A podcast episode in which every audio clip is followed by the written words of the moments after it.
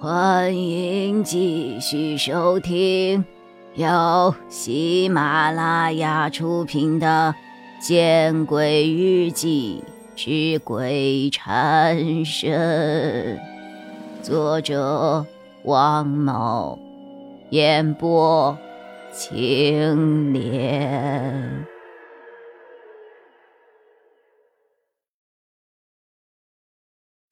哪知道事情。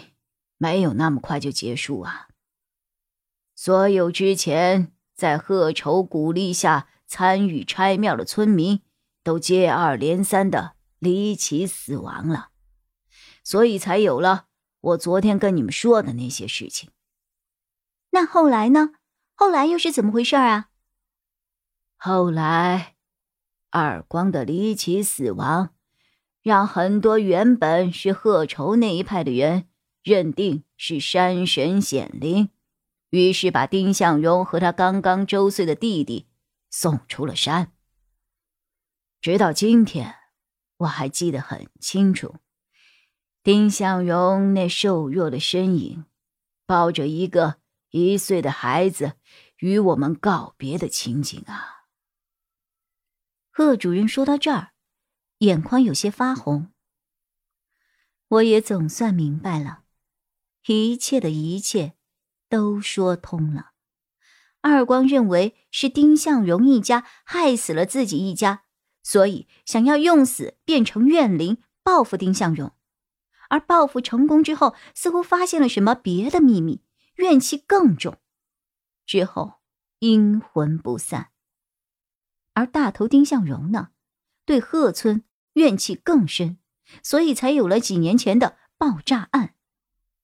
但是，说通了这一切，却让我更加的疑惑了。我与二光素不相识，而且与他应该毫无关系，那他为什么要缠上我呢？难道就因为我在调查丁向荣的事？我们不掺和这个事情了，还不行吗？我要回家。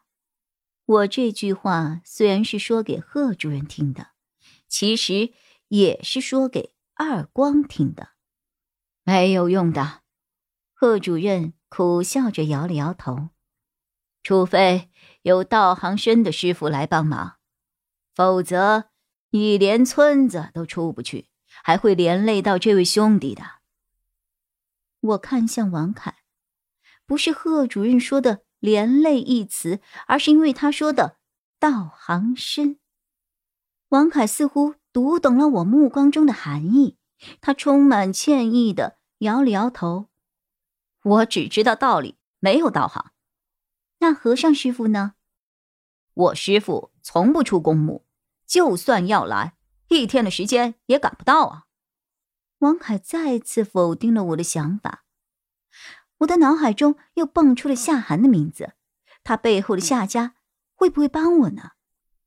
但我。却又摇了摇头。他们凭什么要帮我呢？就凭我和夏寒的友谊？解铃还需系铃人，姑娘，目前最好的办法就是你来解铃。虽然不知道为什么，但很明显，二光认为你就是系铃人。贺主任仍是不愿意放弃的劝着我。我能有办法和二光交流吗？我将求助的目光看向了王凯。他怨气太重，只有怨气所产生的本能，没有理智啊。王凯再次的否定了我。我倒是有一个办法，虽然危险，但目前如果你们没有更好的办法的话，可以试试。我和王凯对视了一眼，然后看向了贺主任。我这里有一个丁财和的日记本，因为老人说过丁家不祥，不能打开，所以我没有敢打开过。你们或许能从日记本里找到什么有用的信息。见我们二人同意了，贺主任带着我们。往外走，跟我来。